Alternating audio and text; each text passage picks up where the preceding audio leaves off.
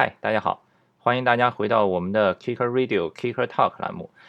Kicker Radio 呢是滑板网站 Kicker Club 旗下的一档滑板广播的节目。啊，我们一共有两个栏目，一个是非说不可，是由国内的滑板名嘴袁飞呃主持的一档滑板脱口秀的节目；另一个呢就是 Kicker Talk。Kicker Talk 呢就是我每一期会邀请一些圈内的滑板的好友啊，一起来聊一聊跟滑板相关的一些话题和时下发生的一些事情。最近这一天呢，要说到最火的网络视频，应该就是 Vice China 给陈冠希陈老师拍的那个纪录片，呃，一共三集，连续三天，呃，抢占头条，相信大家都已经看过了。当我在看到第三集的时候呢，呃，其中有一段是有一个狗仔队开着一辆挺破的这个小轿车在追拍陈冠希，好像是，然后，呃，其中有从狗仔的摄像机里看到。陈老师的素材里面，我看到陈老师背后的摄影师就是拍摄这一部纪录片的摄影师呢，刚好是我认识的一个朋友。然后我就在微信上问他，这个朋友叫 Jonathan Lim，他是从澳大利亚来的，他住在上海啊，同时他也是一个玩滑板的导演、摄影师，他也拍过一些滑板片子。他和另一个呃很好的朋友，呃，同样是呃国内挺出名的一个来自法国的滑板导演。叫 Charlie，他们一起合作开了一个公司叫 Push Media 啊，所以我我昨天就在微信上问他，我说：“嘿，你拍了这个 Vice 的纪录片，现在这么火，播放量都上千万了，我能不能给你做一个采访，聊一聊？呃，你拍摄陈老师的这个过程中哪些好玩的？你们怎么拍的什么的？”他说：“好呀，没问题啊。”所以昨天他刚好要去杭州拍一个新的片子，他在。路上的时候就给我发微信说，现在我们可以打电话来聊一下，然后就给他打电话，啊，做了这一期的 Kicker Talk 的节目。但是很遗憾，因为他不太会讲中文，会一点，但是还不足够用来做采访，所以整个采访都是英文的。啊，接下来我会放这个通话的录音给大家，是英文的。如果你听不懂的话呢，可以去到我们的网站 kickerclub.com，k i c k e r c l u b 点 com。去 kickerclub.com，我们有把所有的采访录音整理成中文发布在我们的网站。同时呢，也欢迎大家关注我们的微博和微信。我们的微博就是 at kickerclub，at k i c k e r c l u b。啊，我们的微信公众账号大家可以搜索 k c skate，k c s k a t e，k c s k a t e 就可以找到我们的微信公众账号。今天晚些时候，我们也会把这篇文章的中文翻译发布在我们的微信公众账号。啊，希望大家喜欢。好，接下来就大家先来听一下我们的采访录音。So first of all, I wanna ask, uh, could you please introduce yourself? Uh, because most of the skaters in China don't have never heard about you. okay, uh, my name is Jonathan Lim. I'm a director and cinematographer based in Shanghai. I'm originally from outside of Melbourne, Australia, and I've been based in Shanghai for about four years now. Okay, so it's back in the days, what brought you here?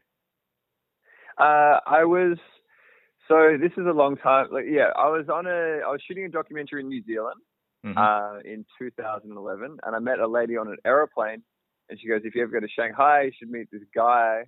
Um, who ended up working for Modern Media. So it's like a big kind of publishing company. And mm. then they gave me a job as a director, just like super random. Wow, on the airplane. Wow. okay. Yeah. Yeah. The lady, so well, yeah, the lady won't know many years later you made this documentary. yeah, totally. Like I would never have done that. But also, actually, like a big inspiration to come to Shanghai was seeing Shanghai Five. Okay. Um, so I remember seeing that, then kind of being interested in skating in Shanghai. Oh, um, through the Shanghai Five, right? Yeah, yeah. So it's kind of crazy that like I saw, I remember seeing that on it was like like New Year's Day in Australia in 2011. Then like the next year, like 2012, I was like partying with Charlie in Hong Kong for New Year's Eve. So it's kind of like crazy how fast things had changed. Okay, cool. All right. So the next is, uh, as I know, you also skate a little bit, right? And you are yeah. you are you are very uh, close with the skateboarding uh, community here in Shanghai. And so, what's the story of, of your skating? Okay, uh, I skated like a lot growing up, um, and like I, I don't know, I wouldn't call myself like a proper skater skater. I don't really kind of. Um, all my homies are skaters for sure, and I like I always go to LP and stuff.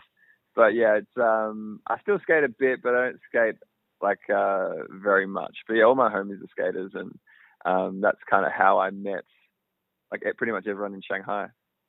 Okay, so any like uh, ski video project that you have done before? Yeah, we worked on something called the Shang uh, in the High. Uh, that was like a clip we put out last year. Mm-hmm. So um, I run a company called Push with uh, Charles Lansapon, who's with Charlie, yes, director, uh, Christian, who's like another skater and director. Um, so we did a clip last year, mm-hmm. um, and then I've kind of I did also a piece for Vice Sports um, about like the skate scene in Shenzhen. Mm-hmm. So they interviewed like uh, Anthony Claraval, and then we just kind of went to a bunch of spots around Shenzhen uh, with Xiaoxi, I think. Xiaoxing, yeah. Skater. Li yeah, yeah. Xiaoxing. Mm-hmm. Yeah, so we went with him to like to that the 15th there in Shenzhen, mm-hmm. um, and he's like talking about it and stuff. So that was cool. Uh, probably like full skate videos. I haven't. I've never made any full skate videos myself, um, but I've kind of like done big camera and shot like second angles for stuff for people as well. Uh, about push media, I know you guys uh, made a, a lots of video for Vans uh, this year, right? Uh, covered uh, like like the House of Vans something. Yeah, so um, Charlie's been doing like stuff for Vans for a long time. Uh, so yeah, he shot he shot so many videos for Vans. So he kind of shot um, I think he was shooting for them for like three months or something. And then last I didn't do too much of that this year, but last year I worked on the House of Vans with Charlie. So I shot the Shanghai House of Vans and the Korea House of Vans. Okay, awesome. Okay, so the next thing I want to ask is uh, about you and Vice. How did you guys know each other and uh, you know to get involved with uh, many Vice projects? Um, I think I did a music video for a band called Nova Heart. Uh, they're a Beijing band. Um, and I think from that, they kind of knew my work. And also, a friend of mine in Beijing also introduced me to them. But I think uh, prior to that, they'd kind of seen some of the stuff that I'd been doing. So we met through that. And then we did a big project for the Storm Festival. And it was kind of following these um, underground DJs and producers in Shanghai. So we did like um, six 12 minute documentaries for uh, about each like different like Shanghai based DJ. So we did mm-hmm. one like Caviar, a guy called Zine, um, Jason Sunano. Anyway, it's all like kind of like local Shanghai DJs, and that was like a really fun project. Mm-hmm. And then through that, I was doing other projects for Vice as well, because like the offices are really separate. So mm-hmm. there'll be like the, I'll do certain work for the China office, and mm-hmm. then I'll do work for like the American office, or like someone from Australia will call me. So that like they're all like really separate. Cool. Okay. So uh, about the, the Edison project is like uh, one day Billy ring your phone or some other way to to get you uh, on board. Edison, uh, so the Edison project, so Push shares offices with Vice. So like we kind of we work with them like really closely and like um, so we do a lot of the same projects. So that was the Edison project, they were planning, I think they started in March. They were planning to do that. So they met mm-hmm. up with Edison in Shanghai, the director, Billy, um, mm-hmm. met up with him. And then we had a project for Budweiser in New York. So we were flying out to New York to shoot like this pretty funny, like behind the scenes of a music video with Tiesto in it. Mm-hmm. And it was, yeah, it was pretty silly project, but it was funny. Um, but anyway, so then on the way back from there, we uh, got the call that we were going to shoot Edison in LA. So we weren't even really sure whether it was going to start when we flew to New York. Um, and then we went to LA and then we shot with Edison for a week there. Okay, so you just went to LA one time, not like come and go uh, several times for this for this. Yeah, so we yeah uh, all the LA footage was for a week in LA, and then we shot with Edison in. So then we met him about three weeks later in Tianjin, Mm-hmm. And then we went to Beijing, and then we went to Hong Kong, and mm-hmm. then uh, after Hong Kong, we shot him in Japan. Okay, so and then, re- in, then in Japan, we um yeah, then we flew back to go to shoot him in Wenzhou at a music festival. Yeah, yeah, yeah. Then he, yeah. he got in that he got yeah, that ride at the airport, yeah. And yeah. then uh, couldn't make it. So we were in like Wenzhou for like one night, then we like came back to Shanghai. Okay, cool. So, how long the the project totally? Like, uh, how many months? Uh, I think it was about like um, three months. like uh, over the period of three months, but then I think mm-hmm. they were cutting it for like another two months after that. Okay, so what is the workflow for this project? Like uh, in the beginning, you went to uh, Beijing Vice office to, to meeting with those guys, talking with director. You have a plan, or you just have an idea and go go meet him and uh, just filming. Yeah, just kind of met him and just filmed it. Like, um, I think because we met up with him and he's like, uh, he's like, I don't know my schedule. Like, you guys should come do this. You guys should come do that. So like when we met him in LA, he was like, you know, what's up? Like, what's going to happen over the next few months? he told us like what his plan was, and we just kind of followed it. So it was pretty like uh, organic. So there wasn't much of a plan. Like we just kind of followed him, and you know, mm-hmm. just tried to you know capture it as naturally as possible. And then um, after that, we did a big interview at the end. Okay. Uh, how many footage you got total? Um, I don't know. I I have no idea. We've, I think we would have shot. Um, I don't know. Like um just a lot. yeah, yeah, we've got a lot actually. Actually, we don't have um like I mean we spent a lot of time together, but like there were a lot of kind of like there was like we'd we'd go and then maybe like nothing would happen for like two or three days and then like something big would happen. Okay. And, yeah, when you so kind of, when you're filming him, you like uh, keep the camera always on, or uh, when something happens, you you yeah, it's like it's hard with documentary film because it's like you it's like film all the time but don't film film all the time. So you don't want to make people feel kind of like he's comfortable with being shot and being filmed and everything. He was like, yeah, like you can totally film me like doing anything. Mm-hmm. Um, or I would kind of ask, for, like you know, you walk into a room, it's like, can I film this? And it's like he's like, yeah, cool, like all the time. like, yeah, it's fine.